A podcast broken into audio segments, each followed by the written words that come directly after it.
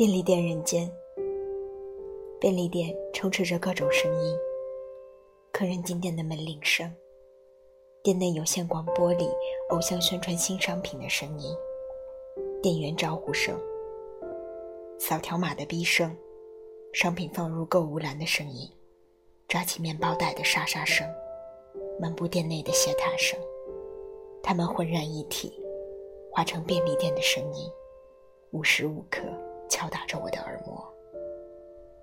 饮料区的保特瓶被取走一罐，后方保特瓶向前滑动的轻微滚轮声吸引我抬起头。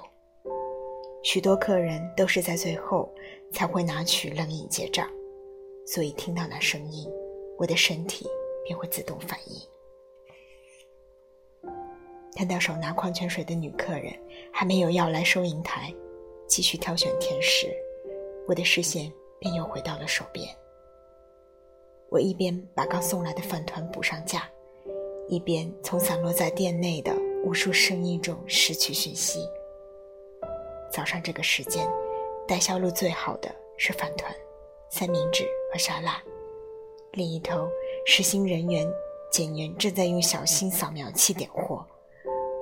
我则将由机器制作出来的干净食品，井然有序地陈列起来。把新商品的明太子起司饭团放中间，摆上两排，旁边两排是店里卖最好的鱿鱼美乃滋饭团，销路不太好的柴鱼饭团则排在角落。速度是关键，因此我几乎不动大脑，任由早已内化的规则直接对身体下达指令。细微的零钱碰撞声，使得我回头望向收银台。在掌心或口袋里把玩零钱的客人，通常都是买个烟或报纸就走了，所以我对零钱的声音特别敏感。果然不出所料，一名男子一手拿着管状咖啡，另一手插在口袋里，正往收银台走去。我迅速穿过店内，滑入收银台，站在里面待命，免得让客人久等。早安。欢迎光临。我欠身行礼，接过男客人递过来的罐装咖啡。啊，五号烟一包。好的。我迅速抽出绿色万宝路，扫描条码。麻烦进行年龄确认。男子按下触控画面后，视线飘向陈列热食的食品柜，于是停下了动作。虽然可以询问需要什么吗？但客人在犹豫时，我会避免催促。再加一根美式热狗。好的，谢谢回顾。我用酒精消毒手部，打开热食柜，包起一根热狗。冷饮和热食要分开装吗？啊，不用，装在一起就好。我迅速将咖啡、香烟和热狗装进 S 号购物袋。这段期间，原本在口袋里把玩零钱的男子，似乎念头一转，把手伸进胸前的口袋。看到那动作，我立刻判断，他打算用储值卡付款，用 s u i 卡支付。好的。请在这边感应，身体像是能够自动读取客人的每一个动作与视线，反射性的做出回应。耳朵和眼睛化为重要的侦测器，接收客人细微的行动及意志。我留心避免过度观察，惹人不快，依据所捕捉到的讯息，利落的行动。这是您的发票，谢谢惠顾。我递上发票，男子小声道谢后离开。让您久等了，早安，欢迎光临。我对着下一名女客人欠身行礼，感受到晨光在这座小巧的光盒里正常运作着。擦拭的微尘不染的玻璃窗外，是忙碌行走的人潮。一日之始，世界初醒，社会的齿轮开始运转，而我亦是为齿轮之一，不停的转动着。我是世界的零件，在早晨这个时间里不断的旋转。正准备冲去继续补充架上饭团，兼职人员领班全出声了。谷仓那边的收银机还有几张五千元？哦，只剩下两张。咦，不妙耶！今天收到好多张万元钞哦。后场的保险柜也没剩多少了。等早晨见风结束进完货，我趁上午去一趟银行好了。谢谢。由于大夜班人手不足，这阵子都是店长自己值班，白天则由我和年纪相仿的女性兼职人员全像正直一样古典。那十点左右我去换个钱。啊，还有今天有客人预约豆皮寿司，客人来的话招呼一下哦。好的。看看时钟。已经超过九点了，早上的尖峰时段差不多结束，必须赶快处理进货，为中午的人潮做准备。我伸了个懒腰，再次回到卖场补饭团。生而为便利店店员以前的事，总有些模模糊糊，无法鲜明的回忆起来。我出生在普通的家庭。成长在郊外的住宅区，并在父母亲普通的关爱下长大，但旁人眼中的我，却是个有些古怪的孩子。比方说，念幼稚园的时候，公园里死了一只小鸟，那是只美丽的蓝色小鸟，应该是有人饲养的。孩子们围着脖子垂软、双目紧闭的小鸟哭哭啼啼。一个女生说：“怎么办？”于是我迅速的将小鸟放于掌心，拿到正坐在长椅上跟其他家长聊天的母亲那里。惠子，怎么了？啊，小鸟是从哪里飞来的呢？真可怜，帮它做个坟墓吧。母亲抚摸着我的头，温柔的说。把它吃掉吧，我回应道。咦，爸爸喜欢吃串烧，我们把它烤起来吃吧。我以为母亲没听清楚，一字一句的朗声说道。结果，母亲怔住，旁边其他孩子的母亲可能也吓坏了，眼睛、鼻孔和嘴巴。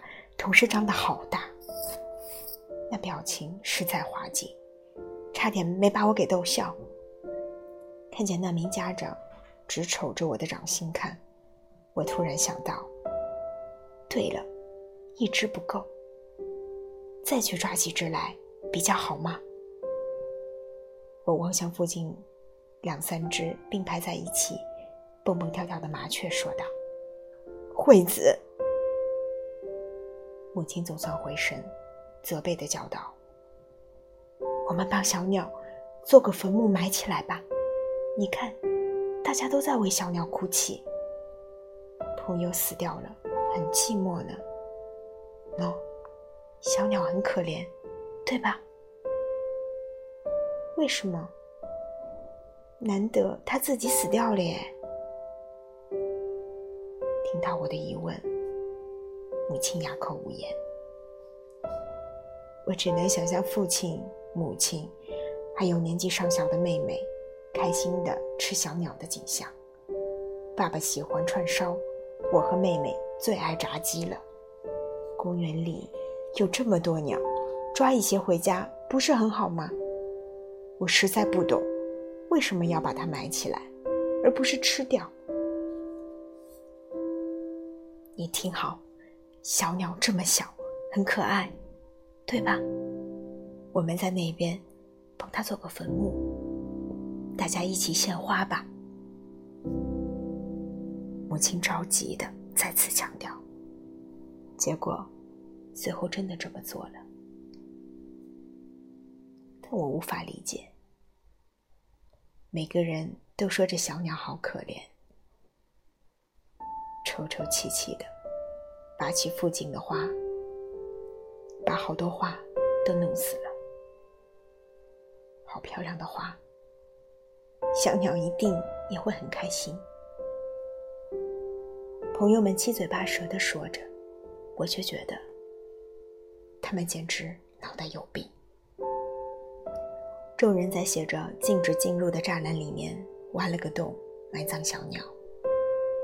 有人从垃圾桶捡来冰棒棍，插在土堆上，放上大量的花朵尸体。看，惠子，你很伤心，对吧？真可怜。母亲一次又一次喃喃说道，像是要说服我，但我半丁点儿。都不这么感觉。类似的事情发生过好几次。刚上小学的时候，有一次体育课，男生扭打成一团，引起骚动。快去叫老师，赶紧制止他们！听到有人惨叫，我心想：啊，要制止他们啊！便打开旁边的工具柜，抓起里面的铲子，跑到扭打的男生那里。重击其中一人的脑袋，顿时惊叫声四起。那位男生按着头倒下，我看到他抱着头一动也不动，心想也得阻止另一个人，便朝另一个男生举起铲子：“惠子，住手！住手！”女生们哭着尖叫，赶到现场的老师们目睹惨状，全都吓坏了。要求我解释，大家说要制止他们，所以我用感觉最快的方法制止了。不可以使用暴力。老师不知所措，支支吾吾地说：“可是大家都说要制止他们，我只是觉得只要这么做，山崎跟青木就会停下来了。”我不懂。老师为什么生气？于是仔细解释，结果搞到召开教师会议，连母亲都被叫到学校来。看到母亲不知为何一脸凝重，向老师行礼，满口对不起对不起，我才发觉自己的行为似乎不对，却无法理解原因为何。女老师在教室里突然歇斯底里，拿点名簿猛拍讲桌，嚷嚷，吓得大家哭起来的时候，也是。老师，对不起，老师，请不要那样。同学们一脸悲壮，求老师冷静，却毫无效果。因此，我为了要让老师闭嘴。冲上去，一把扯下她的裙子和内裤。年轻女老师整个吓傻，放声大哭，场面也安静了下来。隔壁班的老师跑来问我怎么回事，我说我在电视播的电影里看到，有个女人被脱下衣服以后就安静了。结果又闹到召开教师会议，惠子。为什么你就是不懂呢？被叫到学校的母亲，在回城时忧心忡忡的喃喃说道，接着抱紧了我。我好像又做了什么不对的事，心里却还是不明白为什么。父亲和母亲尽管困惑不解，但还是很疼我，而我也不想让父母伤心。害他们向许多人赔罪，因此开始尽量不在家里以外的地方开口说话。我不是模仿别人，就是听令行事，再也不主动做任何事了。